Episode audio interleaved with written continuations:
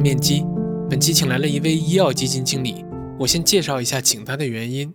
八月上旬，医药行业开始反腐，嗯，我相信很多新闻大家都有所耳闻。当时市场上的讨论很多，我也看了一些，比如研报啊，很多人的观点啊，发现都挺同质化的，都在说，比如像什么短期利空，长期利好，巴拉巴拉的。偶然间，我在九圈 APP 看到有人转发了一个帖子。他是天弘基金郭向博老师的观点，我当时看完有两个想法，一是很真诚，这挺难得的，因为他阶段性的明确看空了自己主投的行业，建议大家去配别的板块，甚至还给了一些很明确的建议。第二个想法就是我还挺好奇的，这话合规居然也能让他发出来，也挺不容易的。郭老师的这个帖子呢，我也放到了 show notes 里边，也推荐大家看一下，他到底说了啥，一个帖子就打动了我。我立刻就尝试的联系了一下，就托人问有没有可能来面基做客啊，聊聊医药行业的投资。没想到异常的顺利，因为郭老师居然是面基的听友，所以很快的就答应了。那我自己对郭老师的评价是心直口快，人很实在。欢迎大家收听本期节目。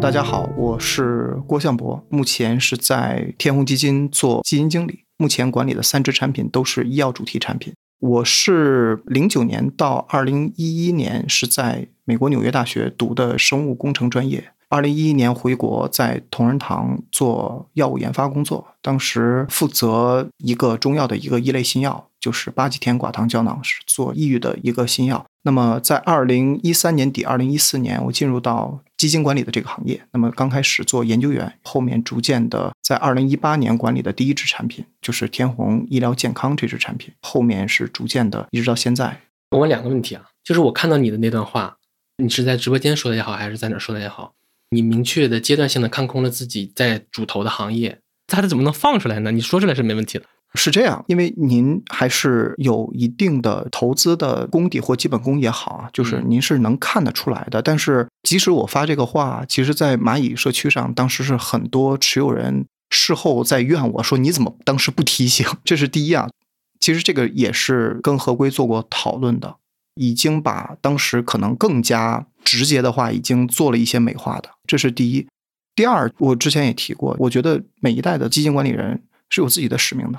我们这一代基金管理人在这样的一个大环境，包括一个基金管理的环境下，根本是怎么样能够让持有人真正能够赚到钱，这是很关键的。但持有人能不能赚到钱这个事儿，有的时候你要靠他自己是非常难的，是需要我们来做一些引导的。就是这个时间点，你跟他去讲短空长多，让他短期去布局，他根本就拿不了那么长时间的，真的是这样的。就是因为我们有的时候会去看。后台的数据，尤其是像基金经理，或者说像我们做公募投资，其实我们一直是比较倡导持有人能够长期持有一个产品，尤其是对于医药这种可能你长期向上的这种行业啊，你中间的波动其实都是能够平抑掉的。但是你要拿到的时间足够长，但对于持有人来说，这个太难了。那既然如此，其实这种逆人性的事儿，或者说这种逆人性的教育是很难达成的情况下，那就短期先不要让他亏钱嘛。这就是我当时想做的一件事儿。后面其实如果真的有机会的时候，我相信其实大家也都会进行一个投资，但是我觉得可能效果就或者说你最好还是先不要让它亏钱，然后呢，可能建立一些信任度，在真正能够赚钱或者说在真正到底部的时候，大家可能会对你的基金管理人会有一些信任感嘛，大概是这样的。二零一八年什么时候接手的？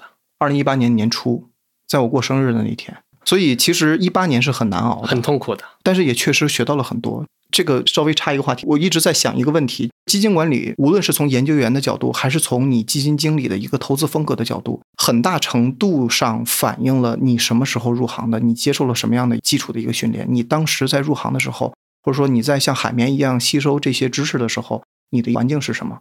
这个东西有点像之前您提到的子宫红利的一个卵巢彩票。对，这个词已经被很多女性读者网友。哦，对，很不喜欢，对，有点不太正确，但是是这个意思。在你入行的时候的那个环境，它会决定了你的投资风格，决定了你未来的整体的研究风格，决定了你的审美观，你对什么样的公司会感兴趣，你对什么样的公司天生会戴有色眼镜。二零一八年，就是医药生物一级或者二级行业，它指数的回撤大概是多少？到二零一九年初这一个负贝塔？具体的我给您再查一下，嗯但是确实是不是很好。二零一八年，医药行业是处在一个换挡的阶段，它是从专科用药的阶段，可能在一八年大家预期后面会有大量采购，所以所有的仿制药、所有的专科用药，慢慢的就开始进行漫长的一个杀估值的过程，然后后面创新药的大潮起来，当然是处在这样的阶段。相当于二零一八年对医药行业来说属于黎明前最后的黑暗。对，然后二零一九年开始，我一直好奇一点，就是如果没有疫情，至于一九年的这波医药贝塔还会这么刺激吗？咱把疫情这个巨大的变量抛开，它那个时候确实是估值也是见底的。应该这么讲，口罩这几年其实对于医药行业的行情造成了非常大的伤害，因为我们刚才提到了，医药行业是一个非常平稳增长的行业。我们对于这行业的预期收益率，差不多每年就是应该是在百分之十到百分之十五。但是疫情的催化，或者说疫情这个事件性的一个影响，实际上造成了这个行业短期的非常大的泡沫化，然后后面有非常明显的杀估值，然后杀到底部又一波泡沫化起来。然后它不断在进行这种大的波折，这是对于行情、对于资金参与者一个伤害啊嗯，这是第一，这是我们从行情的角度来说。第二，疫情这个事儿对于医药行业来说，对于某一些板块儿，比如说像可能和出口的一些疫情相关的一些产品，或者说和国内的一些口罩相关的产品，包括核酸啊这些，可能对于这些公司是短期的一些利好，但对于大盘子来说，疫情几年肯定是对正常的一些活动是有一些影响的。那么对于大盘子来说，它是一个负向的作用。其实我应该这么讲，如果要是没有疫情的影响，那么可能对于医药行业的一些政策，可能早早的就在二一年或者说在二二年的年初就已经结束了。因为现在所有的这些政策在之前其实都是要推的，可能都已经结束了，这些影响就已经结束了。那么对于行业可能也进入到了一个稳定增长的状态，不至于像现在这样还要去不断的在消化这个泡沫，在消化这些估值，在消化这么长时间。所以我并不觉得这件事儿对于医药行业是一件特别好的事儿。我看你在有一段同仁堂工作的经历，还参与了一款抗抑郁药的获批。从三期到获批，因为我去做这个产品的时候，这个产品做了三年嘛，就是我接手的时候是三年，已经到了二期临床已经结束，大概到三期临床。那么从三期临床到最后获批的过程，是我这边来参与做的。它肯定有失败的概率。坦率来讲，概率不是很大，原因是第一个，您知道青蒿素吧？嗯，它说是一个中药，但实际上它是一个化药单方的一个产品。这种产品其实并不是很多，而且当时在八几天广糖胶囊之前，其实也很多年没有批一点一类的中药创新药了。这是在国家层面上来讲，这个药是非常重要的一个产品。第二个就是，实际上从前期的一些包括一期临床、二期临床的结果，我们已经可以看到是一个相对比较不错的效果。所以三期临床只要整个在人群上能够做出一个比较显著的优势的话，其实是可以比较好的获批的。所以问题应该不是很大。当然，这也是我们做药物研发可能刚开始是比较有信心的，因为我接手这个药的时候，它是一个相对比较成熟的药了，已经做完二期临床了。如果它是一个更加早期的药，我觉得是有失败的概率的。其实我对这个药也不是很了解，我特别想问的就是，一款药从研发，然后一期、二期、三期，每一个环节肯定都有淘汰的概率，而且不低。所以所有环节乘在一起，就你压对了一期，过了一期，过二期，相当于你每次都压对了。其实最后乘下来那个成功的概率一定是很低的。我们在做新药投资的时候，有三个十的这么一个定律啊。一款新药从开始研发到获批需要十年，需要投资十亿人民币，最终获批的概率只有百分之十，成功的概率只有百分之十。当然，这个百分之十我觉得还是高估的，因为从美国这边的情况来说的话，可能会更低一些。这是之前做新药研发或者说新药投资的时候是这样的一个情况。但我要提到的是，这个是对全球而言，或者说对于一个成熟的医药市场是这样的。对于中国不是。中国首先第一个，中国的新药获批的时间会很长，但是我们中国的创新药处在一个比较早期的阶段。坦率的讲，在过去一段时间，中国新药的投资是不需要这么多的，因为你去做的这些产品，实际上是海外的一些已经获批的产品的一个 me too。就是所谓的我跟它是等效的，只不过改一些东西，做一个高仿的一些动作。这是在上一个创新药时代我们去做的一些新药。所以这些东西如果海外已经获批了，那它疗效是比较确定的，你这个产品获批的概率是非常大的。这就是在过去一段时间，中国在整个的新药领域是出了非常非常多的这种所谓的模仿的创新，所谓的这种 me too 的这种产品，甚至有些可能都不如原研，是一种 me worse 的一些产品。这是在上一个时代新药投资行业的一个特点。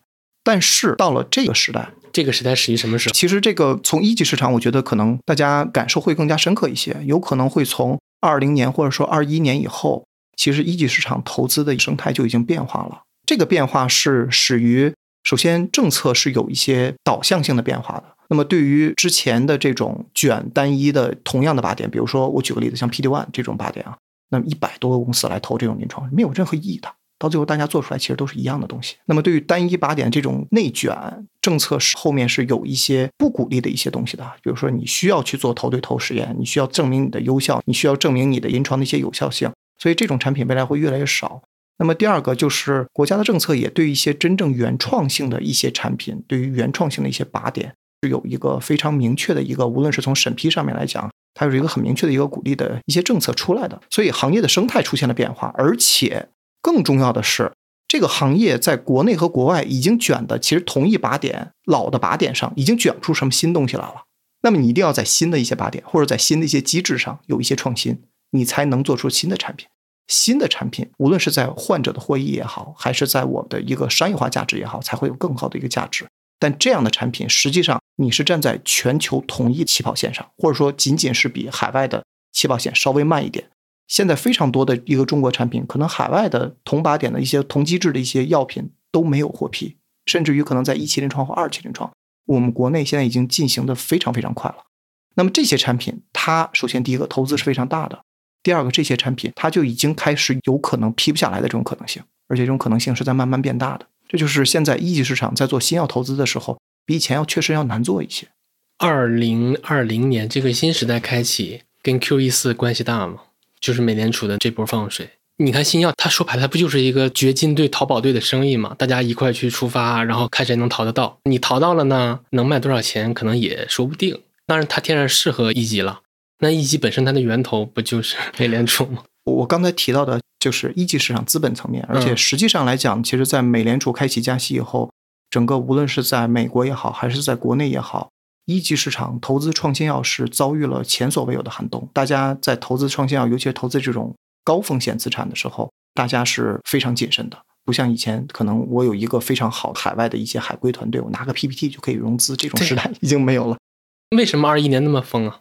我觉得几个点，第一个就是刚才提到的，中国的医药市场政策在一八年以后是出现了比较大的一个变化。那么整个中国的医药市场是逐渐的转向了创新这个方向，后面是有不断的有一些配套的政策出来。所以说一九年这一波它的一个大主线之一就是创新药。一九年之后，对于医药行业只有创新这一条主线。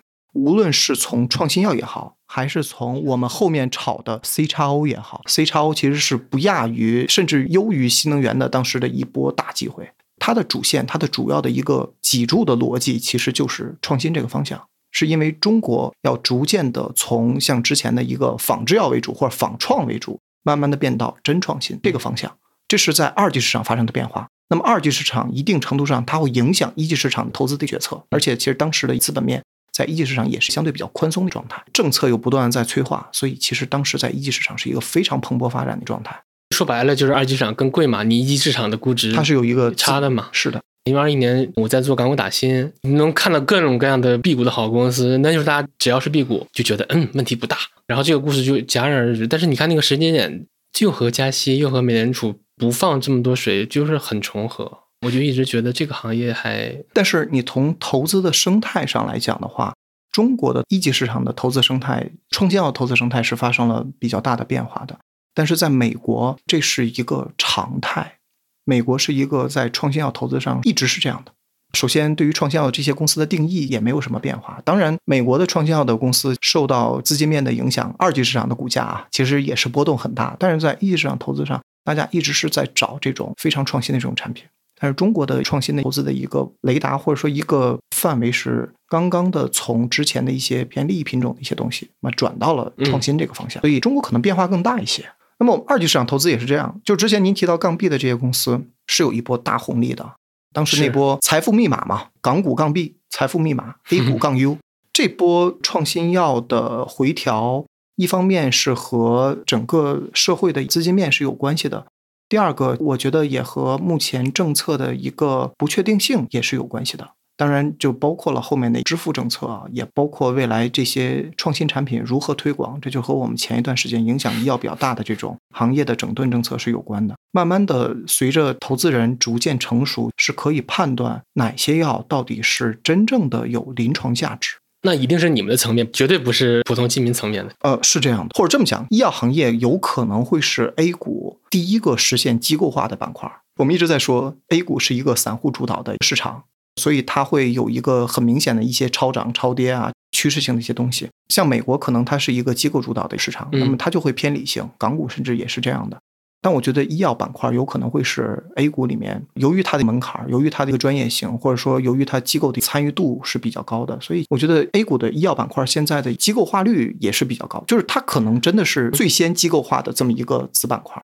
我说两个观察，第一个就是没有人想研究这个东西。作为一个普通投资者，他研究不明白这个东西，他认知门槛太高了，学习门槛太高。第二点，你会发现很有意思，这行的主动型基金是可以明显相对于指数跑出超额的，对，是非常明显的超额。是的，这个我想再加一句，因为我司是要做中国的 Vanguard 嘛，所以所有的这种工具类产品做的实际上是比主动管理的。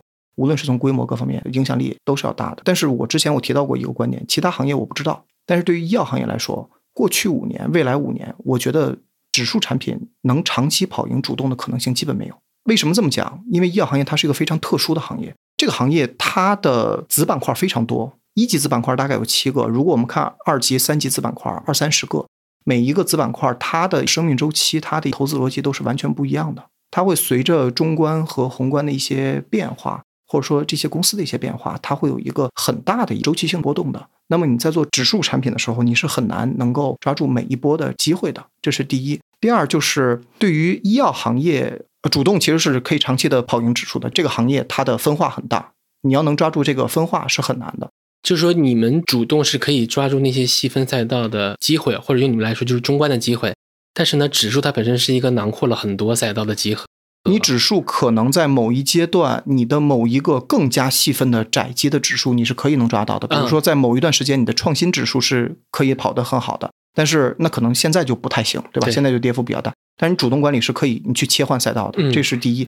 第二就是，实际上很多人没有意识到，医药行业现在已经变成了 A 股最大的一个成长股板块。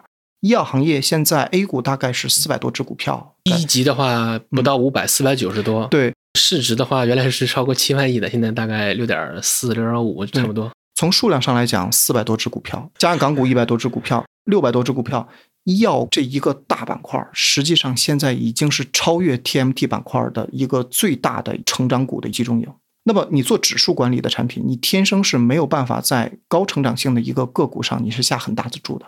但这种公司实际上是能够给你在某一个阶段是很明显的给你跑出来超额收益的。所以这也就是为什么我们说主动管理在医药板块这个行业啊，在这个行业上是有很大的优势的。那我之前看你的那个访谈，你把大医药划分的特别细。我看你说你划分了二十多个不同的细分的子行业，那不是我划分的，这行业它确实是这样的。嗯，我们能花点时间把它穷尽一遍吗？就我们把它捋一下。我觉得如果要是捋一下的话啊，我们从一级子板块来捋。可能会相对比较容易一些，反正这个肯定是得花一定时间。二级子板块会比较难，比如说我们先看第一个板块，医药的第一个板块是原料板块。原料板块里面实际上分成了两类公司，大类上分了成两类公司。第一类是大宗原料药的板块，大宗原料药包括像维生素，像一些按吨吨级的产能的这种啊行业。那么这个行业在投资方法上更加类似于化工行业。就是看供给、看库存、看供给、看库存、看价格，它类似于化工行业，它可能受到上游的石油价格、受到上游的一些原材料的价格影响很大，那么它也受到了下游包括饲料的需求啊，各方面的一些需求影响很大。这是在医药行业里面的一个大周期性行业，这是大宗的原料药的板块。另外就是特色原料药板块，特色原料板块里面，我们还可以把它分成两类公司。什么叫特色原料板块？是一个很小的一类原料药，比如说。像阿托伐他汀的原料药，某一类降压药的原料药，再举个例子，阿司匹林原料阿司匹林算是比较大的原料药了。类似于这种小的这种原料药公司，那么这两类原料药公司，它们的成长属性是不一样的。其中一类的这种特色原料药公司，他们未来是要往上下游、往下游来发展的，就是他要去做制剂。我有原料药，我未来要去做制剂，我要做产品，未来这些产品不断的中标也好，在国内销售也好，在海外销售也好，我是走这条线的。我能理解做制剂就是可能像农产品做个包装卖出附加值这个意思吗？大逻辑上是，但是嗯其实对于药品来说很难，因为你从原料药到制剂中间有很多的一些，无论是从报批也好，还是从你生产也好，它有很多的一些东西在的。原料药和制剂中间是有一个很大的鸿沟的。嗯然后另外有一些公司，我在做特色原料的时候，我发现我的能力是在制造上面，那么他就去转向了我去做上游的中间体的一些制造，包括一些定制化的服务。那么这些公司慢慢的，它的一部分的原料业务去转向了做 CXO，尤其是 CDMO。比如说像台州的一些公司，其实就是这样的。这是原料的板块。那么第二个板块就是化学制剂板块。那么化学制剂板块这个板块，如果再细分的话，你可以按照科室来分，比如说呼吸科呀、麻醉科呀、妇科呀、抗感染啊，类似于这种来分类。那么还有一种分类的方法呢，就是按照你的剂型不同，比如说你是偏剂也好，是吧？你是普通的这种专科用药也好，还是注射剂也好，客户是在国内也好，还是在海外也好。那么还有一种分法，我觉得可能现在大家接受度或者说从估值上面其实反映的比较好一些的，就是你是从特色的这种仿制药或者说仿创产品为主，还是说创新药的产品为主？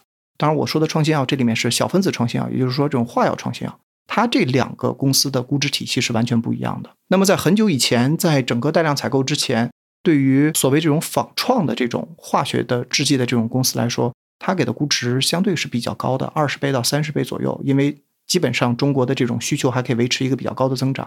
但是自从这个行业的价格体系崩塌以后，这个行业的估值其实已经降到一个非常低的水平了，大概十倍或者说十五倍左右的情况。但是这个板块的另一类公司，就是创新药的这种公司，其实就起来了，尤其是小分子的创新药的公司。那么中国自己的肺癌的这种 E EGFR 三代的创新药，其实现在也有了，四代创新药可能也在慢慢的不断的在出，包括一些肝癌的用药啊，其实中国的产品都走在了市场的或者说世界的一个比较靠前的位置。嗯，那么大类来讲，化学药、化学制剂就是这样的一个板块。那么第三个板块就是中药这个板块。中药这个板块，我们可以把它分为三个三类公司。那么第一类公司就是做中药原材料的这种公司，做药材生意，配方颗粒也好，药材也好，中药饮片也好，这些公司。那么它其实更加类似于一个农产品公司，它是一个成本加成的行业。它当然也有下游的一些需求，当然也有上游的一些价格也好，量也好，它是类似于这种农产品的一些公司。那么第二类的公司就是所谓的做院内中药的公司，就是在医院内卖的中药产品。这种公司在过去一段时间，在一零年之前涨得比较好，或者说这个板块里的明星公司是一些中药注射剂的一些公司，这是中国特色的一个历史阶段。后面其实慢慢的变成了中药的一些口服品种，那么也有很多非常好的这种公司逐渐的出来。当然，它的一个投资逻辑有点类似于化学制药的这个投资逻辑，在院内的这个部分呢，有点类似于这个逻辑。那么还有一部分就是在院外的中药，院外的中药其实分为 OTC，就是所谓的我们去买的一些感冒药啊、极致糖浆啊，就这些东西。还有一部分是偏中药的消费品的这些，比如说阿胶，比如说片仔癀，比如说安宫牛黄丸，像这种产品。那么它的投资逻辑其实也不太一样。那么院外 OTC 这边可能是需要看，包括像药店的扩张，包括你的渠道优势，包括你给终端的销售能力。消费品这边就有点类似于茅台，类似于消费品的一个投资逻辑了。你的品牌力、你的动销怎么样？你的整个渠道的管理，包括你的市场的拓展，这是它的投资的逻辑。所以这是中药板块。那么再往后就是生物药板块。生物药板块里面大类可以分为血液制品，血液制品这个是一个资源性板块，你去做一些包括白蛋白啊、净丙啊这些产品，虽然说它也是在院内使用的。但是由于它上游的供给是被限制的，格局很好，格局非常好。进入这行业也有壁垒，每年的血浆采集的量这个是有限的，但是下游的需求也很大，嗯所以它有点类似于这种纯资源品的一个模式，有点类似于黄金呐、这种资源品。当然它有它药品的属性，但是确实是这样的，这是血制品。再往后面还有生物药的一些仿制药，包括像现在一些单抗、生物类似药、一些生物制品，那么它的有点有点像。化学药里面的仿制药的这种投资逻辑，那么它竞争格局其实也是差不多的。然后还有一种是疫苗，那么疫苗其实这个行业在过去一段时间，它是最最像创新药的投资逻辑。就疫苗这个行业，一旦出了一个爆品，那一定是大产品。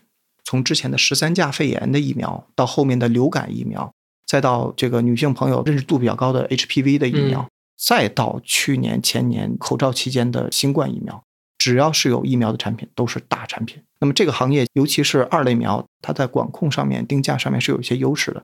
所以这个行业在过去一段时间是有一个很大的投资机会的。这个行业里面也有一些创新的一些产品，包括单抗的一些产品，包括一些双抗、双克隆抗体的一些产品，还有像一些 ADC 的一些产品，可能也可以算在这个板块里面。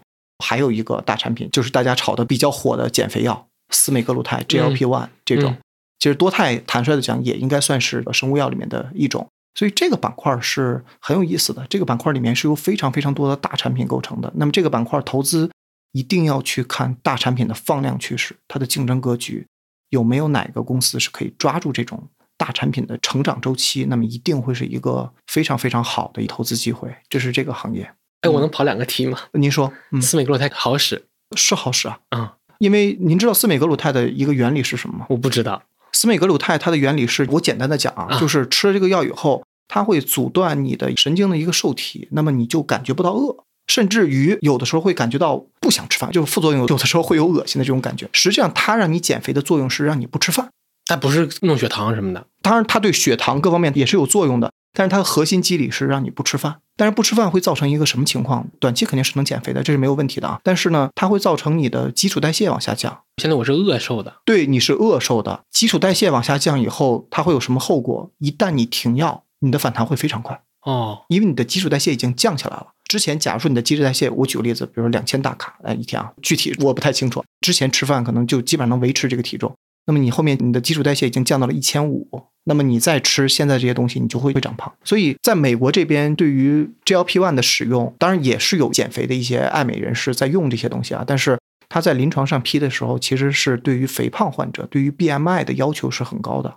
你一定要肥胖，你自己控制不了，你通过饿才能先把你的胃的容量减轻，把你的这个身体的脂肪负担减轻，后面你再去辅助一些包括锻炼啊一些东西来好，来慢慢的能维持住。我觉得像我们这种其实都属于是正常体重、正常 BMI 的这种情况来说的话，就我觉得锻炼是比较健康的模式，是可以长期能够让你减下来的。还有一个药我很想问，但我名字我忘了叫什么 NMN 吗？还是 NMN 长寿药，啊？对对对对对对，海外其实是动物模型是已经做出来有一些效果，但是人类模型没有做出来临床上的明确的效果。OK，、嗯我们扯回来，继续这个细分板块的梳理。OK，刚才讲到了生物制药板块，对对哦，生物制药板块再往下就是商业板块。商业板块这里面就是很多大公司啊，收入非常大的，比如说像国药控股啊，像上海医药啊，它掌管着中国非常大的这种药品配送的这种行业，无论是院外还是院内的，这是我们说的这种大配送行业。但这个里面，其实在过去几年有一个小的行业，其实走的比较不错，就是药房，尤其是最近上市了很多这种药房的公司。那么这些公司表现还是比较不错，当然这也在他们扩张期。那么药房这个板块，它的投资的模式有点类似于开便利店、红旗连锁，类似于这个。当然它是有一些壁垒的，包括开店的壁垒，包括产品的一些壁垒，经营上面也是这样的。这是整个商业板块。再往后面就是医疗服务，医疗服务里面大类上面来讲，可以分为严肃的医疗，就是所谓的院内医疗，开医院的、开正经医院的，比如说肿瘤医院、专科医院，或者说综合性的这种民营医院这种公司，这是一类的公司。那么第二类，对于一些专科，比如说像眼科、牙科，这里面都出过非常好的公司。是的，是的，啊，耳熟能详眼科、牙科、医美、辅助生殖，更加偏专科的这种，都属于是医疗服务的板块。他们都是成长的逻辑吗？对这些公司其实是看两个点，第一个点就是商业模式是否可以复制。最好的公司一定是你的商业模式是可以很好复制的一个公司，包括向省外复制，就是向外地来复制，全国来复制，向全球来复制。因为我们的眼科现在已经走向全球了。第一，能不能复制？第二，有没有规模效应？什么叫有规模效应？因为对于这种医疗服务或者对于所有的服务业来说，是否依赖于人这个事儿是它商业模式好坏的很重要的一个点。如果你这个商业模式，你这个服务模式太依赖于人，那么它就不是一个好的商业模式。因为这个人如果一旦走了，或者说这个人如果他自己去另外一家公司，去你的竞争对手的公司，或者他自己开一个，可能他会带走很多的客户，这是一样的道理。所以不依赖于人的、依赖于设备、依赖于固定资产的这种可拓展性好的这种医疗服务的行业，就是一个非常好的行业。比如说眼科、牙科算依赖人吗？牙科，其实对于人的依赖是比较强的。嗯，比比如说我们去看牙的时候，我要经常找这个牙医，我可能以后就会一直去找他，别管他是在这个牙科也好，还是在他自己开了个牙科也好，我这个是比较依赖于人的。但眼科不是，你去做近视眼手术，我看的是你给我做的是全飞秒还是 ICL，这个器械是蔡司的还是谁的器械，嗯对吧？这个设备啊，这个设备而且很贵，一千多万、两千多万，一个眼科医生你自己出去开诊所很难开，所以这是一个很好的壁垒，这是个很好的商业模式。为什么眼科给的估值会高吗？嗯，所以所谓的规模效应，表面看是你的营收增速大于你的成本增速，对，往下究，其实看你是更依赖设备还是更依赖人。就是有没有规模效应，你这行业有没有规模效应，这是很重要的。最后一个第七个子板块就是医疗器械了。医疗器械里面分为设备和耗材，设备里面包括大设备，比如说像 CT、核磁。中国有非常好的公司，嗯中国现在某家旗舰的公司，现在应该在全球都有很高的话语权。就翻译过来，我们在一些细分领域的国产替代做得很好。不光是国内的国产替代，嗯其实中国有一些设备公司已经走向全球了，比如说像迈瑞这种公司，现在在全球做得非常好，它一半的收入是在全球嗯做得非常好。迈瑞的产品，你到任何的国家，甚至于你到美国的医院都可以看得到，它的监护仪、它灯床塔、它的这些东西，你都可以看得到。这是中国的产品，包括像联影做大设备做得非常非常优秀。联影现在它的产品其实相比西门子来说都是有代际的一个优势的。中国的 PET CT 做的其实比他们都要好，这是真正的国之重器。这些大设备，当然这里面也有一些小设备的，比如说内镜、做肠胃镜一些产品，这是设备的一些公司。那么还有一些做耗材的公司，检测类的耗材，包括化学发光啊，一些 IVD 的公司啊，就是化学发光、生化检测，包括核酸检测，就试剂盒的一些这种检测公司，这都属于做耗材的公司。包括骨科做一些关节啊，这都是做耗材的公司。那这种是看量价吗？一方面是看量价，另外一方面其实也要看政策嘛，包括政策，包括集采，因为他们这些行业受到政策的影响很大。但是对于中国的耗材行业有一个共同的主线，就是国产替代，因为这个行业啊，外资的占比都是相对比较高的，所以中国自己的产品能不能在中国自己的地方能够先把这个脚跟站住，这个空间就已经非常大了。大概现在算来，就这七个子行业，如果再往下分的话，可能分的更多。对，嗯，那你觉得哪个板块属于天生好命的，或者赚钱容易的？对于医药板块来说，没有嗯哪个板块是能够长期一直赚钱比较容易的。中药也不行吗？中药现在看起来很好，但中药尤其是在中药注射剂行情过了以后，是过了非常长的一段时间的难受的日子的。它在政策上的压制比较多，包括对于一些可能临床效果不是很好的中药啊，压制是比较多的。其实，在新药的获批上，中药在之前很长一段时间，它获批的量也不是很多的。所以，医药板块各个子板块投资，我们在说这个行业是一个成长型行业。那么，对于成长型行业，我们说这个行业投资是要看它的 S 型曲线的。什么叫 S 型曲线？一个行业或者一个公司从它的平稳期、爆发期、稳定期到衰退期，所有的这些子行业都有它自己的一个 S 型曲线的。我们是要去抓这些 S 型曲线的。这个 S 型曲线早期可能是看渗透率，对中期看我的业绩增速，对，晚期看利润。晚期看利润，没错，您说的非常对，就是看这三个点。还有一个问题，我这么说啊，你作为一个主动型基金经理，因为你刚才只是捋了一个比较大类，下面细分更细分，你就要监控这些细分的景气度。对，没错，说明，你的工作就是去压哪些景气度更好的，是这个意思吗？这是之前的投资方法，这是我们这个行业在之前，在二零二二年之前最主要的投资方法。当然，现在我觉得对于医药行业投资，你问所有的医药行业基金经理，或者说你问所有的赛道型的基金经理，大家都会给你一个投资的方法，就是自上而下和自下而上相结合。这个事儿怎么来翻译一下呢？自上而下就是说，我要从我的子行业里面去选它的景气度；自下而上就是要从景气度高的子行业里面选出龙头的公司，选出最好的公司，增速最好的公司，未来能够起来的这些公司。啊，所以就是其实就是一步一步的落地。对，这是之前的一个方式是没有错的。但是现在这个行业有一个什么样的问题呢？首先，第一个，这个行业已经卷到，就是大家已经把所有的子行业已经研究的非常清楚了。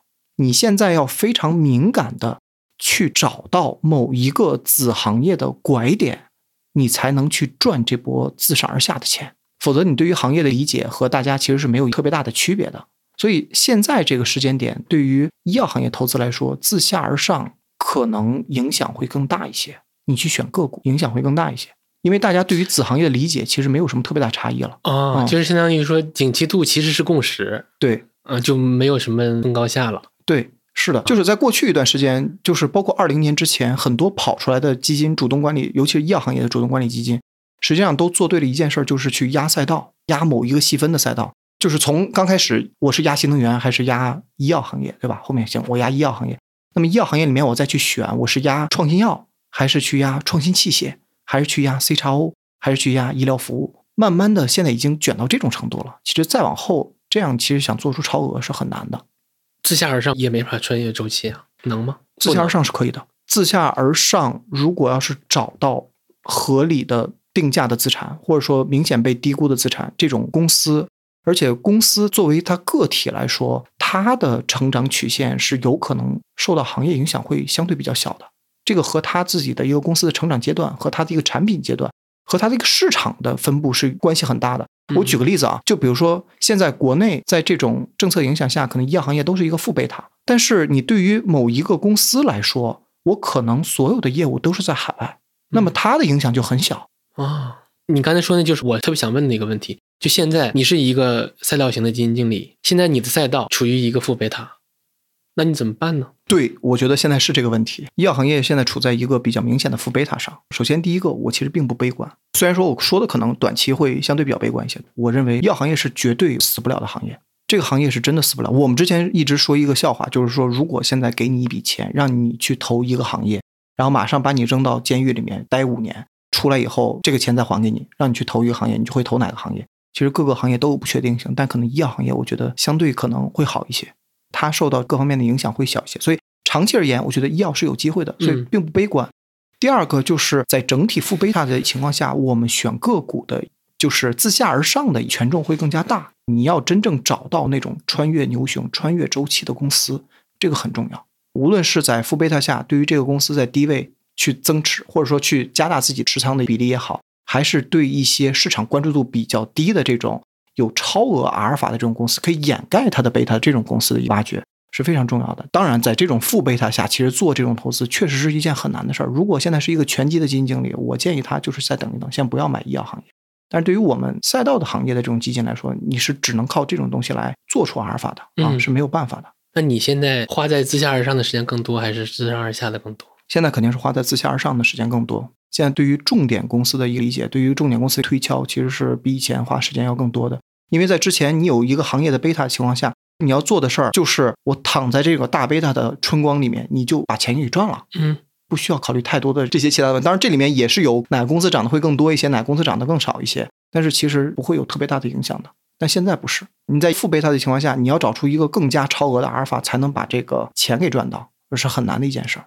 咱不说那种大贝塔了，就是细分行业有一些景气度出来了，其实你们是可以很快对齐的。对。没错，因为我们是长期一直在跟踪这个行业，这行业有一点风吹草动，有任何一个板块有一点边际上的变化，我们是非常敏感的。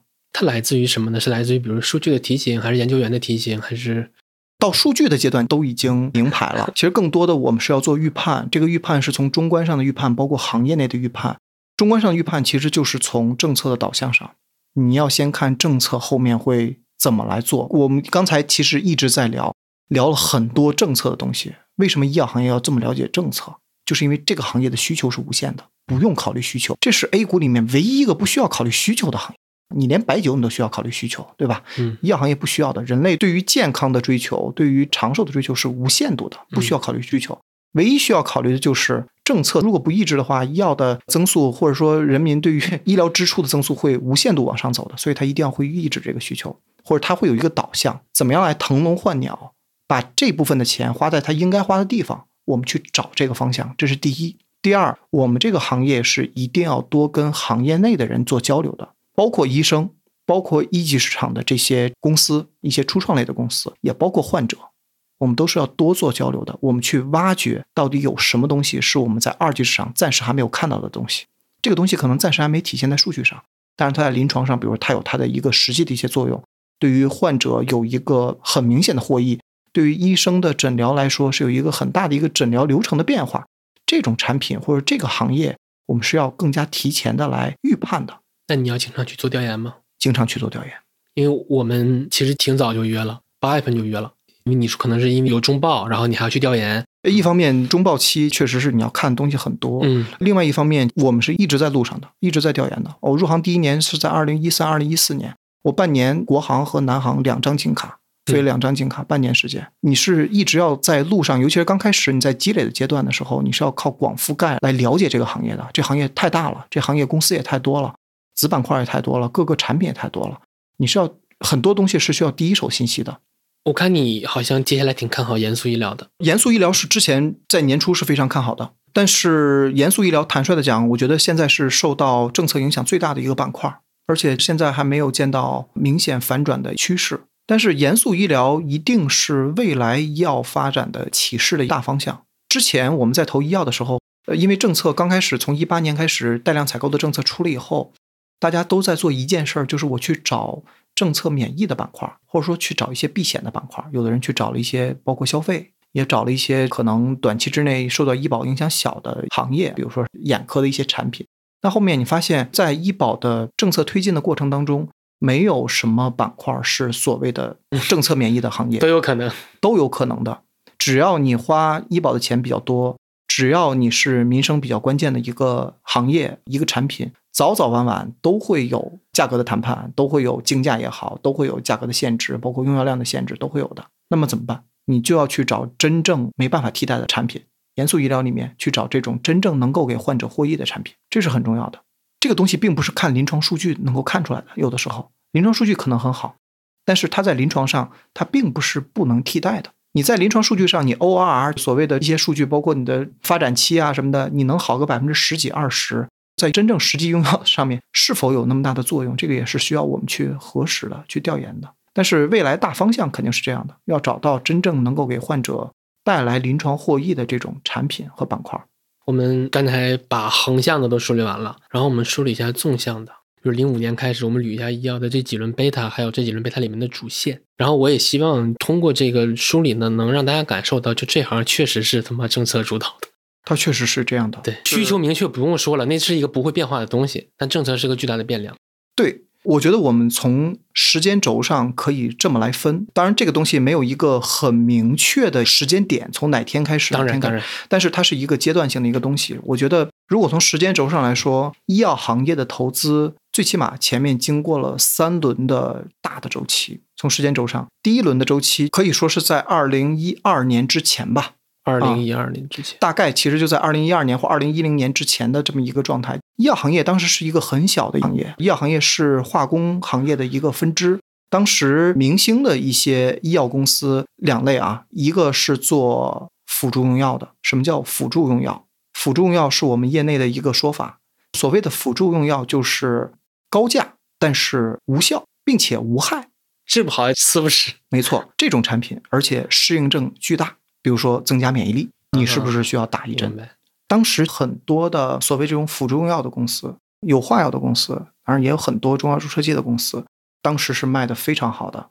当时我们看产品只有一点，它价格贵不贵？价格贵的一定是好产品，因为你好推。这是在之前这个时代，它在用药结构上也有一个特点：首先辅助用药用的比较多，第二个抗生素用的比较多，就是所谓的抗感染，当时大量打抗生素嘛，输液、纳输液。这种行业当时是非常好的行业，后面其实逐渐的国家发现了用药的一个问题，这个行业的一些问题，它就在做改变。首先，对于这些辅助用药要进行一个限制，并且出了辅助用药的名单。这些所谓的无效但是价格贵的这种药，逐渐的退出了用药的大的这个市场。对于抗生素也进行了一些限制，这是我们国家在整个用药结构上。做了一些调整，那么到了第二个阶段，就变成了整个的一个专科用药的大时代。那么从一零年以后，或者说一二年、一一年这个阶段过了以后，因为它经过了一段时间以后，专科用药刚开始是以仿制药为主的。其实你刚才一直在说主线，对吗？对，一直在说主线。后面的主线就是整个的专科用药大时代。从前面的特殊的这种远古的一个医药时代，无论是从辅助用药也好，还是从中药注射剂也好，这种时代慢慢变到了专科用药时代。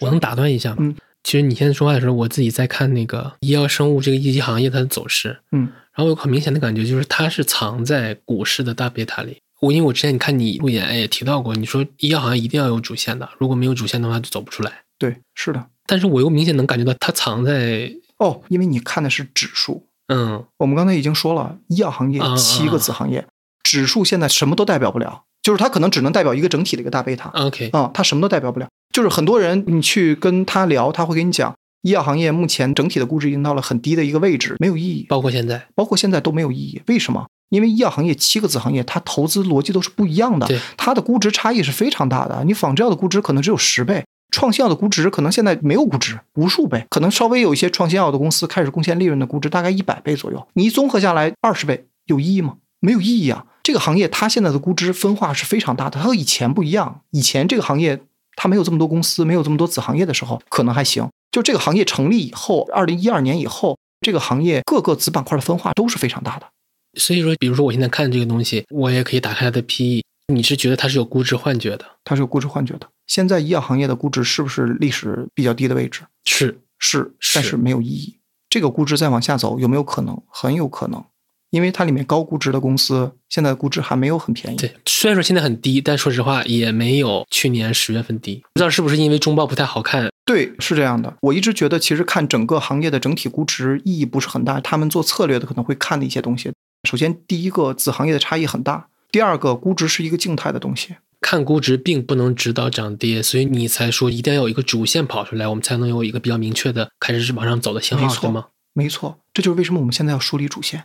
这个主线要每一波最好的机会，无论你是从自上而下也好，还是从自下而上也好，你选出来最好的那个东西，它一定是站在主线上的。我再打断一下，一会儿我们可以继续梳理。嗯，我很想问你，这个主线是事后确认的，还是当下确认的？这个主线是不断的确认的。刚开始你会做一个行业的预判，但是后面这个确认是通过包括它的业绩，包括一些数据，包括上市公司的一些经营情况，还有一些其他东西，是不断的来给你加深这个主线的。可能刚开始主线会有很多，但是真正走出来，真正能持续的这种主线，它是一定有一个，首先第一个逻辑是比较通顺的，第二个实际上你确实能够从数据上能够看到变化的，这是能走出来的主线。那如你刚才所说，当主线明确了，其实这种自上而下，大家很容易对齐，对，很容易对齐。然后胜负手就是你怎么落地到具体的公司。对，仓位调节上会有一些胜负手吗？会有。就比如说创新药的主线来的时候，你到底创新药整个板块 C 超这个板块，你是配八十个点还是六十个点，差异很大。你指的是这种仓位啊？OK，、嗯我明白。那我们继续梳理呗。我疑问大概清楚了。嗯二零一二年以后，这个行业就进入到了专科用药的一个行业。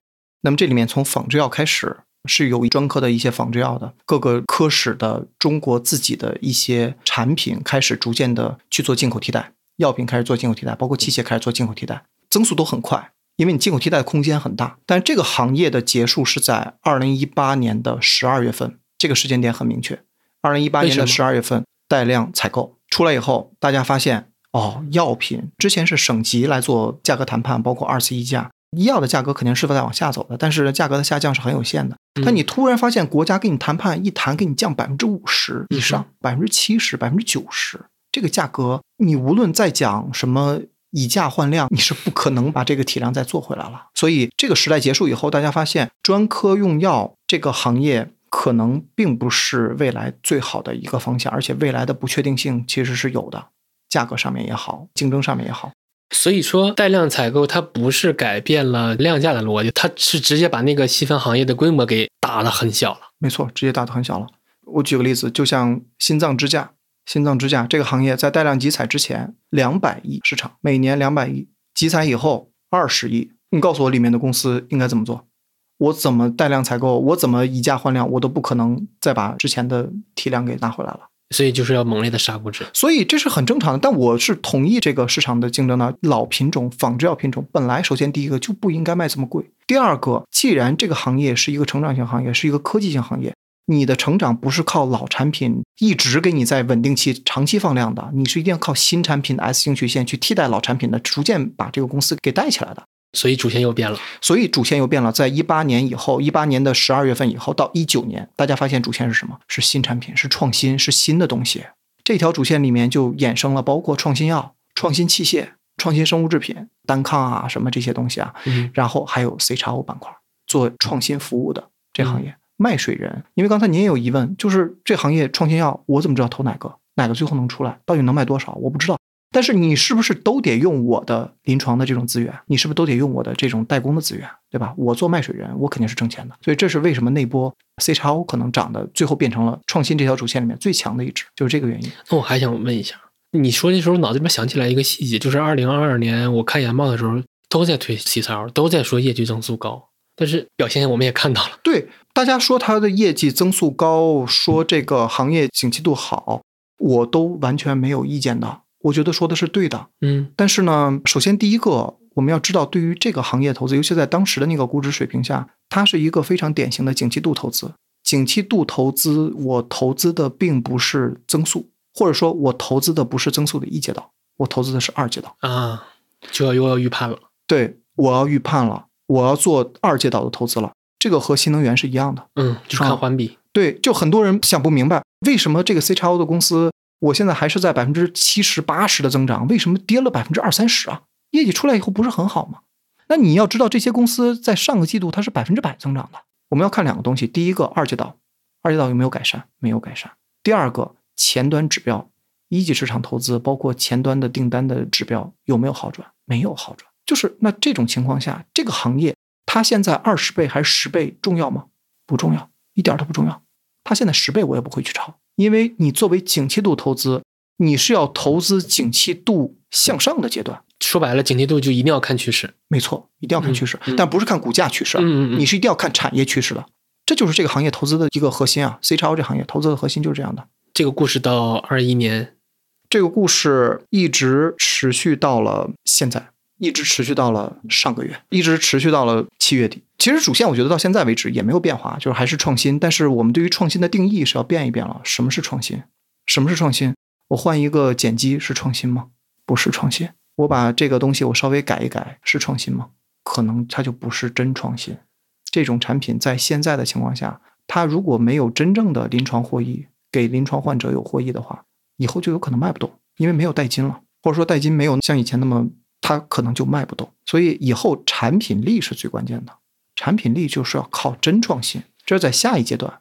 其实你刚才说那个东西，就是因为反腐导致它的销售力没那么强了。对，真的在大潮退去以后，你才能知道谁是在裸泳。你可能你的产品现在一年定价很高，医保谈判以后还是在十万块钱左右。但是你真正发现，在政策的行业整顿以后，你不给钱，这个产品根本就没有临床价值了，卖不出去的。就是因为这行信息差太多，就是患者本身是没有任何判断能力的，这东西能不能卖出去，就是那帮人说了算。没错，这行业的信息差是太大了。患者是实际使用的，但是他不是我们的实际客户，对他也不是决策者，对他不是决策者，他也不是买单者，对他也不是买单者，是这样的。所以这就是反腐这个变量又开始改变逻辑了。对他又开始改变逻辑了。它改变的是销售逻辑。它改变的是销售逻辑和产品逻辑。销售逻辑现在未来会变成什么样？我觉得肯定会是更加合规的、正规的做学术推广。我觉得还是要做的，因为在美国很多新药刚出来以后，医生也是不知道这个药到底有什么效果啊，嗯临床学术啊怎么样啊，临床情况怎么样，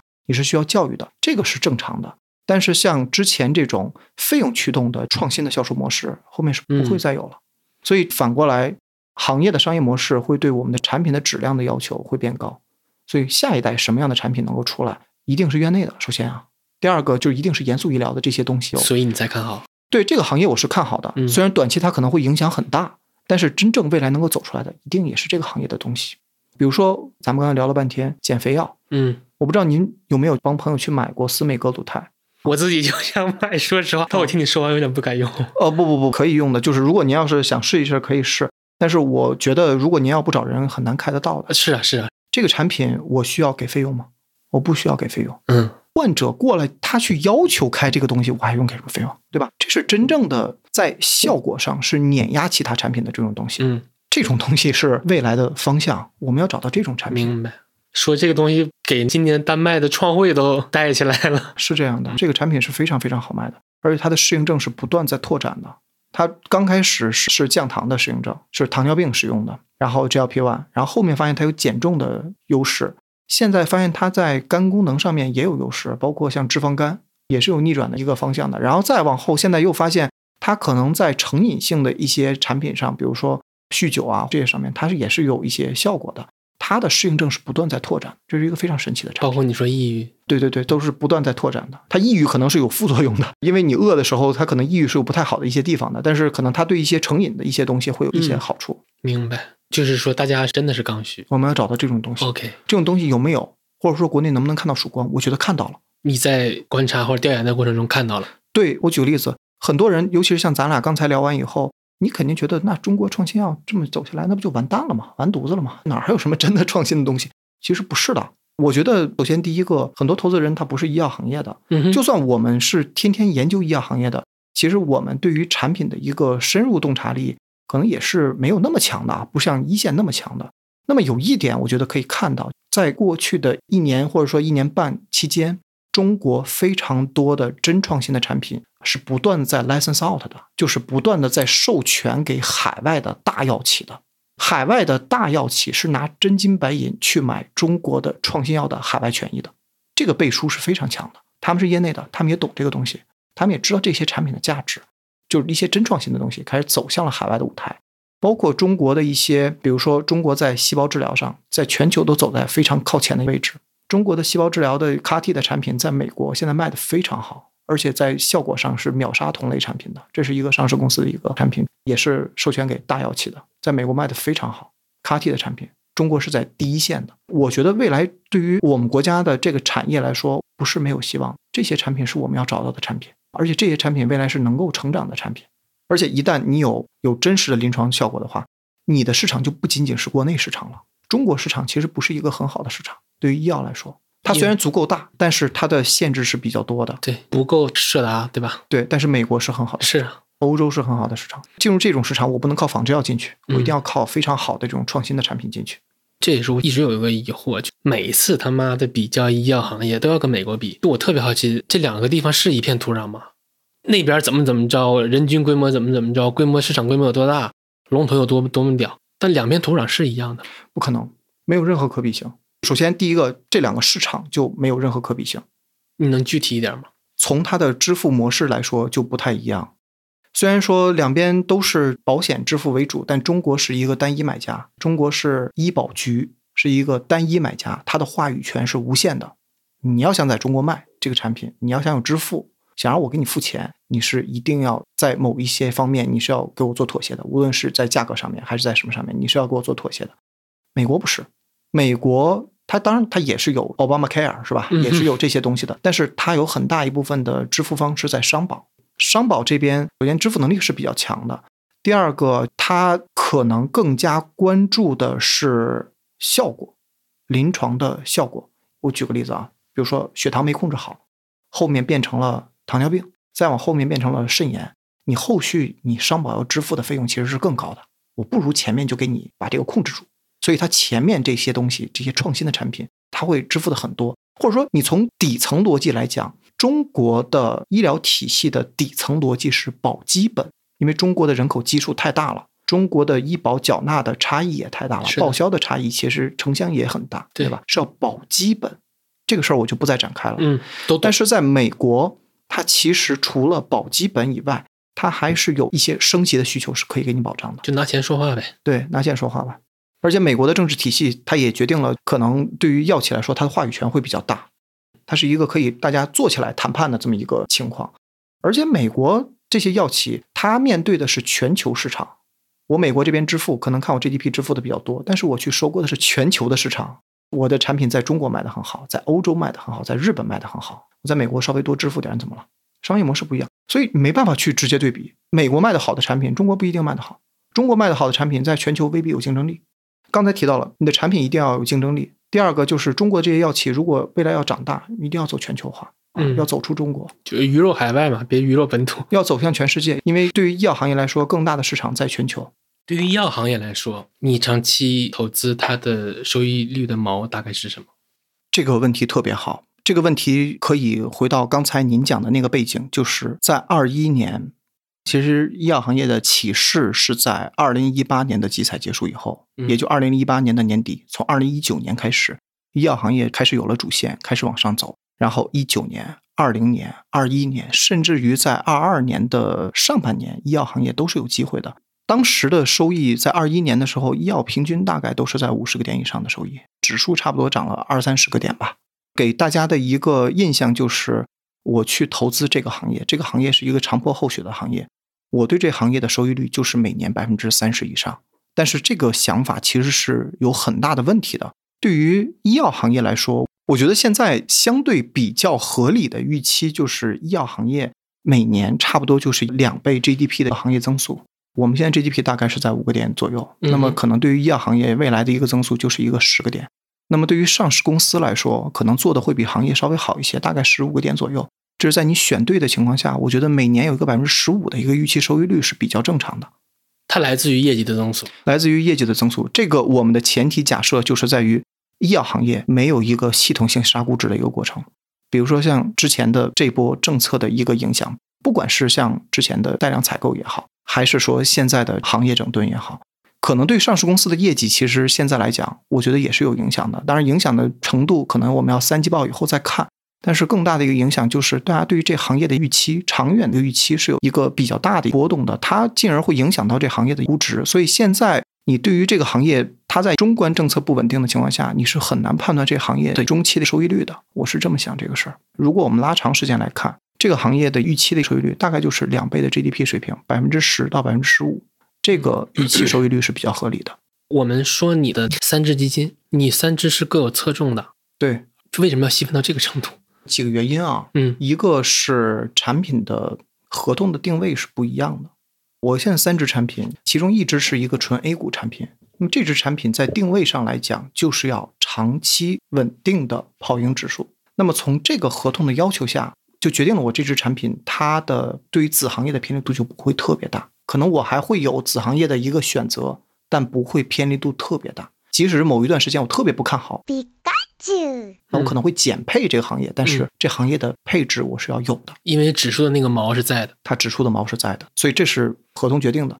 那么对于医药创新这个产品来说的话，我的合同决定的就是我要投 A 股和港股里面最优秀的创新方向的公司，所以它锚定的就是创新这个方向，所以它投资的全部都是创新这个方向的这些公司这些方向。甄选健康是偏大健康为主，包括医药也包括一些消费。这是从合同定位上的差距，但是我个人是想把这三只产品在风格上做的都是相对鲜明可能更加鲜明一些。其实这个对于一个管理人管理三只产品，如果要是可以仔细看一下的话，其实我三只产品连持仓其实差异都很大。对，其实这是很难的一件事儿。其实最简单的就是简单复制，就是我一只产品我做成这样，剩下的产品完全按照这个持仓这个来复制，这是最简单的一个方式。我不想这么做，我现在想的就是。就一方面，我是在合同上面，我是要按照合同来做；另外一方面，我在风格上面，我也是想稍微鲜明一些。医疗健康这个产品，我是想做的稍微稳健一点。我会选择这种相对可能增速没有那么快，但是呢，可能长期的竞争力是比较强，然后长期稳定性比较好的这种公司。医药创新这个产品呢，我会选择创新这个领域稍微锋利一些，成长性稍微好一些。有一些风险，但是呢，相对已经走到了快速增长期的这些公司。但是对于甄选健康这个产品，由于它体量比较小，所以这个产品在我现在的定位来讲的话，我会选择一些风险比较大的，就是可能前期风险会稍微有些大，那么投资收益可能也会比较大。但是由于我的产品体量比较小，其实我能比较快的来做仓位的一个调整，那么它可能在锋利度上，在锐利度上会更加明显一些。其实我自己看的时候，我有两个比较明显的感觉。第一个，我就觉得你有的是想做锐度，想想做毛的，然后有的是想做波动低一些。虽然说都是做贝塔，但是负贝塔的时候，它的回撤能小一些。对，那是的。第二个感受就是，我觉得作为一个基民，很容易被你搞懵。也不是，其实我们和持有人做沟通的时候，三只产品的定位是非常明确的。如果你之前没有做过医药行业的投资，你也觉得可能在投指数上面不如主动管理好，想做一个稍微稳健一点投资，我推荐你可能医疗健康这个产品会比较合适，回撤比较可控，上涨是能够吃到贝塔的，而且会比指数跑的要稍微好一些。长期来看会比指数跑的好，因为你的毛就是超越指数。对，我的毛就是超越指数。那么如果你是想做长期、中长期的一个投资，我会选择医药创新这个产品。因为选择医药创新这个产品，选择的是创新这个方向。这个方向，我到现在为止，虽然刚才提到这方向有些问题，它也在换挡，但这个方向绝对是未来医药的长期三到五年的大的主方向，只不过我们要从里面去选择个股，选择一些子方向而已。那么我们从这个方向里面去选，它也是景气度最好的这么一个赛道。所以你还是要压主线，用这个。对，这个它就会稍微好一些。那么甄选健康这个产品，我是想把它做成，就是回撤的时候，当然我也会通过仓位来控制回撤。那么在上涨的时候，我是希望呢，它能作为医药行业里面最强的锚。我要求的是锐度。这个锚或者说你的上涨是更快的嘛？对。它怎么归因呢？是归因到你的高换手，还是说你压了很多，比如小市值，因为你的规模也不是很大，所以它更灵活一些，你会压一些小市值，还是怎么？我觉得几个方向啊，首先它的规模小，规模小，我觉得这个在选择上，并不是说规模小就一定要去选小市值的公司，因为我这里面其实也有非常大市值的，像恒瑞这种这种公司，三千亿的这种公司里面也是有的。但是首先第一个，流动性不会成为我这个产品最大的一个限制，我可以按照我的想法来做这个子行业的配置。第二个，在子行业的配置上会更加的极致，应该这么讲。甄选健康这个产品，如果看好某一个子领域或者一个子方向。它在配置上会更加极致，明白？因为它的纠错成本会很低。如果我这个方向看的是有问题，或者中间有一些什么变化的话，你在做调整的时候，它的成本很低。所以这也是允许了这种小产品是可以做这种方向的一个变动的。第三，就是在个股的集中度上，它很高。因为大产品你要考虑到在风控上面，如果要是某一只股票或者某一个个股。无论是阶段也好，还是说某一个方向也好，有一些问题的话，你要控制回撤。但是你如果体量太大的话，其实你在流动性上是有比较大的限制。但是小产品你是可以能够在单一只个股上能够做更大的一个权重分配的。我们先说 A 股，大概将近五百只股票，你有没有算过，就是这行大概有多少个医药研究员？这个就是这个行业的问题啊。就是这就刚才咱们提到的这行业的卖方的一个，也不是卖方，我觉得买方卖方都有很大的一个问题。我不说多少只股票了，你们知道这个行业有多少研究员吗？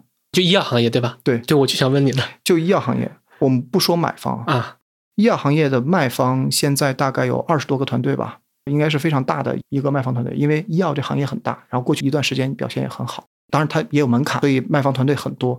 那么我们单说这二十多个团队里面。基本上，新财富团队就类似于我们这个行业卖方的奥斯卡，嗯，是一个非常大的荣誉啊。基本上，你要进新财富团队，十几个人以上是要有的。团队里面的研究员，可能做的多的可能有二十多个，甚至巅峰的时候将近三十个研究员一个团队。医药行业三十个研究员，所以我们之前大概算过啊，卖方大概两百多个研究员肯定是有的。所以一人看两到三家公司是能把这个行业穷尽的，这就是问题。但是不会这么干。如果一个人。你看一到两家公司，这个行业基本上你就全部都覆盖掉了。但你发现不是，实际上变成了一个公司一百个人看，大部分公司没有人看。是的，包括比如说那个微盘股的指数里面有医药行业是很重要的一个构成嘛，但是应该就没有什么覆盖度啊，没有什么覆盖度，很多人都没有看过。这个就是什么呀？这个就是刚才说的卵巢红利的问题啊！你成长的阶段决定了你的投资风格，决定你的研究风格。因为大部分这一代的研究员都是在一八年以后入行的。一八年以后，他们接触到的是一个什么样的行业？首先，第一个是有主线的行业，当时去缩 C 叉 O，去缩创新药就 OK 了。第二个，还经历了一波核心资产行情，所以他们成长的环境是不需要广覆盖的。所以说，其实一九年开始的这一轮，真正胜负手就是看你集不集中，行业集中，公司集中，仓位集中。是的，但是现在不一样了。但我觉得它不是问题，它应该是好事儿啊。对，是这是好事儿。我的意思是说，在这个时代成长的研究员。他做的更多的就是不是广覆盖，他其实看的公司并不多的。我举个例子，就是很多一八年入行的研究员，我只看一个 C 叉 O 板块就够了。我去外面做首席，我可能也只看了十家公司，整个 C 叉 O 板块我就看这些就够了。但是这个和我们当时入行的时候是不一样的。我们一三年、一四年入行的时候，当然医药行业没有那么多公司，两百多家公司吧。因为那波牛市是有很多小公司是有机会的，你是要看很多公司的，很多公司你是要去了解的。其实越往前的牛市，它越倾向于鸡犬升天；对，越往后越倾向于分化。因为毕竟这波 核心资产行情就只有这么一次嘛。是，所以其实医药行业的覆盖度是不够的，买方的覆盖度也是不够的。这个事儿我也经常跟我们的研究员说，一定要增加自己的覆盖度，一定要杜绝做这种“哎，这算什么”就这种研究员，千万不要做这种研究员。一看什么东西以后，“嗨，这算什么”？一定要做“哎，这牛逼”，一定要做这种研究员。跟你说一个东西以后，“哎，这个东西我要去研究一下”，就是一定要有好奇心。我问一下，如果我去看了，就是医药行业肯定会有很多无人问津的公司。那如果我是一个研究员，我去研究了这种无人问津的公司的话，我的领导会给我压力吗？会觉得你你不应该在上面花时间。研究员是一定要投入产出的，你投入的精力，你投入公司的资源，你的出差这些东西，你是一定要有产出的。无论是在研究上也好，还是在投资上也好，投资建议上也好，是一定要有产出的。你能定一下这个产出？你的荐股能给我赚多少钱？对，如果你长期没有产出，这个是有问题的。那我变懒，它一定要很多时间和精力都是浪费掉的。不是这样的。首先，第一个啊，你去看这个公司，你去调研这些公司，首先你要知道你为什么要去调研。你不能说我随便把这个股票拉出来以后，从自小而大调研一溜，不是这样的。嗯，首先第一个，这个公司做什么的你要清楚，对吧？包括一些提前的一些准备，看这公司招股说明书啊，看这公司的一些东西啊。第二个，你是一定要有一个调研去的一个目的的。嗯，我为什么要去看这个公司？比如这公司有一个新产品，我通过我提前的一个研究，包括我产业的一个研究，我发现这个产品有可能会卖的不错，你再去调研，它就可能会有机会。当然，大多数这种公司其实很多都是没有机会的，对啊，但没关系，你要调研以后发现没机会也是贡献，最起码以后我们不要再花费精力在这种公司上面了。我还想跟你确认个事儿。假如我们把它分为两个集合，一个就是卷的不能再卷了，另一个就是低覆盖度的。低覆盖度这个集合里面是有金子的，嗯，或者说它一定是有阶段性机会的公司的，对，这点是确定的吗？确定的。低覆盖度的公司，它被低覆盖是一定有它的原因的，要么就是公司质地不行，要么就是行业不行，要么就是可能这公司过去有黑历史。这里面大部分都是没有投资价值的公司，但是这里面如果一旦挖掘出来有投资价值的公司，它的回报率、它的阿尔法是非常强的，所以这个工作是要做的。明白嗯，啊？对，我还有一个问题，你看你是能买港股的吗？有的，但是我感觉好像暴露也不是很大。我港股其实一直是有持仓的。，对，坦率讲，其实过去这两年港股给我带来的负的贡献是蛮大的。这也是你暴露不是很大的原因。对，港股市场首先是很差的，但是其实在最差的时候，其实我港股都是有暴露的，港股都是有十个点的配置的。我是一直这么想这个问题啊。首先，第一个在港股投资上，我很多公司我投的是 A 股没有的一些公司，就是我不会因为便宜去港股。我不知道您能不能理解这一点，嗯就是因为很多公司是 A H 同时上市是的，那么港股那边明显折价，我不是因为这种东西去买的，可能看的更多是底层的这个资产的价值。所以对于港股来说，我也认为，由于它是一个流动性没有那么好，但弹性非常大的一个板块，所以对于这个市场来说，我觉得看价值更加重要。对于有一些公司，你是一定要有底仓的，那么在起来的时候，你才可以抓得住这个机会。你之前不赔这个钱，你后面是赚不到这个钱的，因为港股一旦起来以后太快，它太快了，两三天百分之五十是非常正常的。我当然是想在最低点去抓这个，但是确实很难。嗯所以你提前你是需要对这个公司进行一个长期的跟踪，你是要有一个长期的底仓，但是要控制自己的风险暴露的一个比例。我能不能这么理解？其实你要的是差异化的基础上，你要的是赔率，对，是这样的，你的最低仓位合同上的啊，八十。这就是赛道型基金经理遇到负贝塔时候一个很不好的，就是仓位的绝对值上你是躲不掉的。再说一次这个负贝塔这个事儿啊，我觉得嗯这个事儿其实可以聊一下。医药指数应该是今年 A 股最差的指数之一，A 股本来就不不怎么样，嗯是的但是医药指数是最差的指数之一。我觉得我对这个行业目前贝塔上是悲观，但是对于这行业其实并不是很悲观的。为什么？其实还是基于之前的一个逻辑，这个行业是最大的成长股板块。我还要打断一下，嗯，你不悲观，你给他一个时间上的，这个时间上的这个东西其实更有意思，因为这个我在直播里面说过，但是没有写在纸面上的东西。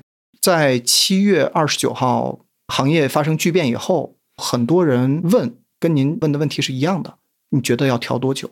你觉得行业什么时候可以买？就是很认真的问我啊。当然，我给的建议是九月十号和十月十号看一下。我那个朋友就也是拳击的基金经理啊，他就笑了，他说。你这个啊，你比如说一个月、两个月呢，我觉得你可能还是有一些思考、有些分析的。你要说这个都精准到几号了，我觉得有可能忽悠我。我说不是的，我说这个事儿是我强制给自己下的一个时间点。为什么会强制下这个时间点？为什么卡到十号呢？为什么卡到十号？就是正好是一个月。九月十号是在看什么？因为在反腐这个事儿出来以后，很多人甚至于医药行业以外的人，对于这个事儿的理解是不够的。对于这个事儿的影响有多大，可能他没有想的那么严重。所以九月十号你要回头去看一看这个行业到底现在预期已经发酵到什么程度了。中间所有的判断都是错的。我可以举个例子，在八月份其实有一段时间药房涨得非常好，一个星期里面连涨三天。其实你去想一想这个逻辑，可能它是通顺的。你在反腐以后，院内卖不出去以后，可能转去院外，对吧？逻辑是通顺的。但就涨了三天，后面就一路暴跌。因为你发现，如果要是真的反腐以后，处方外流的逻辑是有问题的。你这处方为什么要外流出去？这个中间是不是有利益输送的问题？所以呢，它的逻辑是有问题的。在刚开始的混沌期，不要做太多决策，不要做太多预判。在九月十号之前，就干两件事儿：第一，把仓位降下来；第二，把好公司，尤其是暴跌的公司，把它的集中度提升起来。这是我在九月十号之前干的两件事，中间所有东西都不要去看。九月十号出来以后，判断一下大家对于这个行业的判断现在是一个什么情况？专业投资者对于医药行业的判断是什么情况？第二个时间点，十月十号是为什么？因为十月十号三季度已经过完了，七八九，尤其是八九两个月，基本上行业影响有多大，这些数据你就知道了。对于上市公司的影响，对于整个行业的影响有多大？有了这个定性定量的数据以后，你就能判断这个事儿到底它影响有多大了。包括十月份以后，你后面面临的是三季报，这时候再要考虑能不能抄底，去抄什么，什么行业可能影响会小一些，会更加好。那么九月份到十月份的这个阶段，没有见底之前，不要做提前布局。行业你说跌的是不是很多？是很多，已经跌了整整两年了吧？两年了吧？两年半了。去年就很差，今年又。对啊，已经跌了整整两年半，而且从历史上来讲的话，医药行业从来没有连续两年负的收益过，指数从来没有连续两年负收益。现在也不好说啊，再看一看。我还想补充，就是可能就是那个万德的那个八八五零零一，它也从来没有两年负过。今年呢，我们也要看一下。对，是要看一下。但是我跟专业投资者，或者说跟那个拳击我讲观点的时候。或者跟我的客户，尤其是机构客户讲观点的时候，我一直都是一个观点：如果市场不好的时候，就整个大盘向下的时候，我觉得医药指数是有相对收益的，但是未必有绝对收益，就是因为它前面已经跌过很猛的一波了，它是有可能会有相对收益的。但是市场向下，它可能也是跌，但跌的少一些。明白。但是如果要是市场好的时候，医药是没有相对收益的，一定会跑输的，但是有可能会有绝对收益。因为从历次来看的话，医药在急跌一波以后，后面其实很长一段时间，除非在见到拐点之前，跟沪深三百指数差别不大。所以说这个时候，也就是未来一段时间配医药的性价比并不是那么高。横向比较来看，我不敢说多长时间，但我觉得要十月份要回来看一眼。我觉得十月份有可能是一个很重要的一个点，我们要评判一下。难怪，因为我看到你那段，你还推荐了其他板块。第一个我是觉得你很奇怪，第二个我觉得挺实在的，就你甚至给出了其他行业的。在八月份以后，因为整个市场变得不好了，所以反而医药可能是有一些相对收益的。但是如果这时候你作为一个基金持有者，你进来的话，你发现可能你跌的少一些，但是你也是亏的。但是如果要市场上涨的时候，你说你进入这个行业，它可能涨得会非常少，跟主线相比会差的非常多，你还承担了风险，那你当时进来是为什么呢？原来根儿在这儿。对，还是像刚才说到的，我们还是要去想一想资产管理这个行业，尤其公募资产管理这行业。它的第一性原理是什么？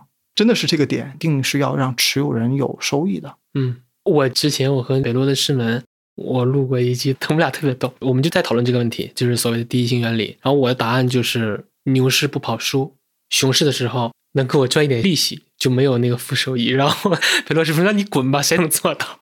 你知道我现在在做一件什么事儿吗？啊，我现在刚才提到了，就是在做那个百万实盘那个事儿。我做百万实盘那个事儿，我有个口号是什么？散户买基金。是为了挣钱吗？我觉得最起码不是为了短期挣钱。我们一定要把这个理财的观点要调过来。首先，第一个，在中国的这个市场，你要做一个非常长期的投资的话，不管是板块投资还是什么也好，你就是要受到整个市场大的一个波动的一个影响的。其实对于很多人来说是很难承受得住的，所以你一定要去做这个周期的择时。第二个就是，其实你是为了挣那个收益率吗？我觉得不是，我投一千块钱，我翻一倍又怎么样？对我现在投了十万块钱，我涨百分之十，你算算我的收益是多少？所以，我们做散户或者说做一个普通的基金持有人，你不要天天去追这种收益率，要去追绝对收益。绝对收益怎么来拿？绝对收益绝对不是靠你一把缩进去，因为即使是基金经理，我都判断不清楚那个最低的那个点是在哪儿。当然。但是我们是可以判断得出最低的那个位置，那个附近是在什么位置的。那么这个位置就比较适合做定投。所以前一段时间我看我们在蚂蚁社区里面有很多持有人说：“哎呀，你看，就哪怕我那个基金啊，就是前面不投了一些嘛，我两年要投一百万，现在投了二十万。很多说，你看你都亏了百分之十几了，自己投都亏百分之十几。我说市场每一天下跌都是好事，我都觉得挺好的，因为我现在每一次的定投，我都是为后面的那天上涨来做准备，来积攒我的筹码，来积攒我的子弹。我现在最怕的就是我现在还没有投满，第二天涨了，嗯市场暴涨，大牛市，这是我最怕的。现在市场不涨，我觉得挺好的，甚至于市场给我一个很长的一个筹码积累的时机，我觉得是非常好的一件事儿。所以我们现在要做的一件事儿，就是要带领投资者去在底部这个位置，当然你要先把信任度建立好，然后要带领投资者在底部这个位置，帮他把筹码在一个相对比较可控的低成本下给它控制住，这样你在上涨的时候，你才能够吃到这一波。在涨到比较高的时候，你要跟他说，你现在可以部分来止盈了，嗯才能到兜里。因为中国的市场就这样，或者说整个的股票市场都这样。它真正上涨的时候，就那几天，他们不是之前总结过吗？纳斯达克整个涨了多少多少倍？实际上，你把那几天十几天刨去以后，最重要的就是那十几天你要在，你要就是在，就是这是很关键的。就是收益的构成也是极度的马太效应。对，是马太效应的。我们要做的是，牛市起来的时候，市场起来的时候，你要在场，并且你有筹码，筹码很多。这牛市的时候，大家后悔的是买少了。这我觉得所有的人进来都是带着绝对收益的预期或者初心进来的，但是看行情啊、看排名啊，它慢慢又变成了相对收益。你看，你跑输确实是难受。人其实是不会变的，无论你是在炒股票也好，还是在缅北也好，无论是在 AA 街区也好，还是在 KK 街区也好，人都是两个心，嗯贪心和不甘心，是的，就是这样的。为什么这么多人在二零二一年的医药牛市上是亏钱的？因为你永远是不甘心你在顶部的时候去加的仓啊。我刚开始买了一千块钱，哇塞，赚太好了，这么长时间就给我赚了一包烟钱了。然后后面不行，我加到一万，又赚钱了。等你缩到顶部，缩到十万的时候就开始跌。就倒三角加仓嘛。就是这样的，嗯倒三角加仓，很多人都这样的，这个是很大的问题。我觉得我们现在是要不能让散户去长期的来做这种亏钱的这种买卖，这种事儿是不长久的，割韭菜的事儿不长久的。而人性还有一个特点就是，他在亏损的时候是不愿意承认自己亏损的，就真正亏损以后他是不卖的，对，装死都擅长。装死都擅长。但是呢，我也觉得特别奇怪啊，基民其实有两个特别大的问题，第一个就是刚才我提到的这个问题，就是他不知道什么时候加仓，不知道什么时候减仓，然后看收益率看得很重，其实对他的收益影响很大的。第二个就是很多人拿基金来当股票一样去搓波段，大家经常会干的一件事儿就是我买了这个基金以后亏钱，亏五个点以后开始装死，然后一旦回本，回本以后马上卖。那你拿了这么长时间，你图什么呢？对，而且你拿的都是最不好的那一段。对，那你图的是什么呢？你陪伴我走过最差的这一段阶段，到最后起来的时候你不在了，那为什么呢？我前阵子也在想这个问题，就后来嗯你发现，因为你也是经历过行情的嘛，然后你看，就是大家在一个牛市的阶段或者上涨阶段，比如说最近的二一年，它表面上看它是在投资，但其实投资是一个抓手而已，他的内心想法跟投资没有什么关系，大家在参与的是一场，我管叫就是你恨邻居不恨马云，就是你看到你朋友同事身边的亲友发财了。人家可能突然间整个精气神就上来了，出手也阔绰了，中午一块吃饭也爱吹牛逼了，然后大家就会慌。慌的时候，你比如说一九到二一年，很多人他会背了百分之五以上或者百分之六以上利率的房贷。那现在看他肯定就是傻子一样，但为什么那时候大家心甘情愿的去背？就是觉得不上车就焦虑嘛。所以房贷也好，房子也好，他会觉得就是再不上他就来不及了。所以就整个这一套，包括基金，有很多段子啦，比如说什么当菜市场大妈的时候都都要买基金，你就要小心了。其实大家那个时候在玩的根本就不是投资的游戏，投资只是一个抓手，大家就在玩一场邻里之间、亲友之间的财富排位赛，或者是收益这个炫耀 pressure，收益炫耀啊展，对，那个是他的动力。对，就其实大家在牛市做的决策，真的跟投资没啥关系。这不就是人类的原动力吗？对对对对对，人类的原动力不就是这样吗？就是你的收益预期是怎么来的，你对于未来的预期是怎么来的，其实就是从你的环境来的。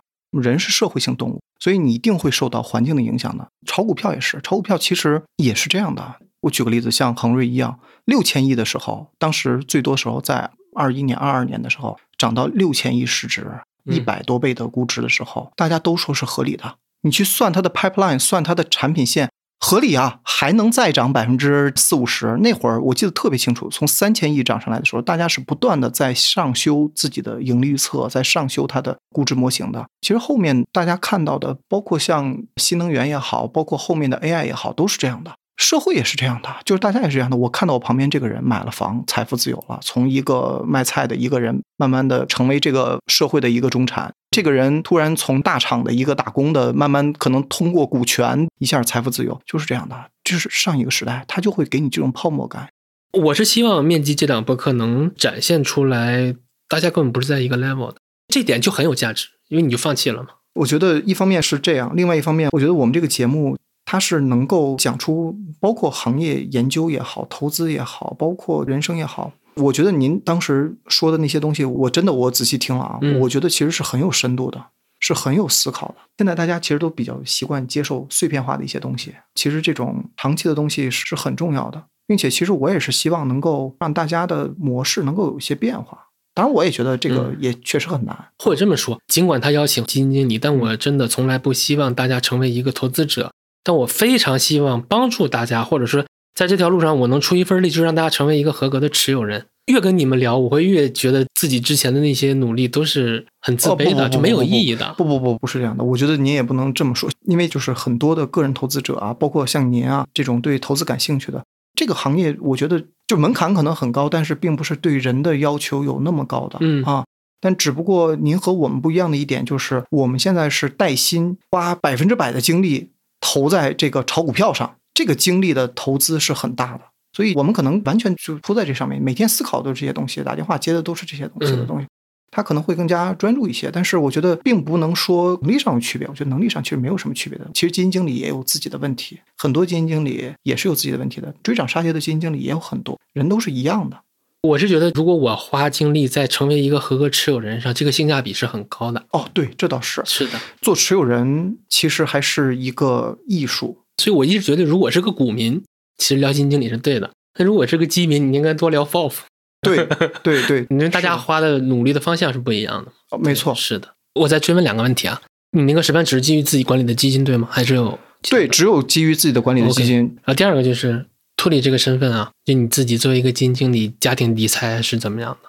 我其实也是比较践行我的这个投资的决策的。首先，我举个例子，第一个，大部分时间除了我自己自购的基金，基金经理每年是要自购自己产品的，嗯而且比例是不小的，就是金额也挺大的。这个是不算在我的定投的那个计划里面的。除了这部分钱以外，之前大部分时间我们家的所有的现金是不投在权益资产里的，因为我是想还是要把这个东西分散化配置一下。嗯因为我的职业生涯，包括我自己投资的股票资产、基金资产都是权益资产。嗯那么家里另外一部分钱，其实就不应该再投资在权益资产上了，嗯可能会投资一些包括债券啊，包括这上面一些东西。但是，但市场出现了大的机会，我觉得最近可以去观察了，已经可以开始，已经到底部位置可以观察了。如果一旦出现大的这种机会的话，我会比较明确的把我们家大概百分之九十的现金类资产全部投到权益上面。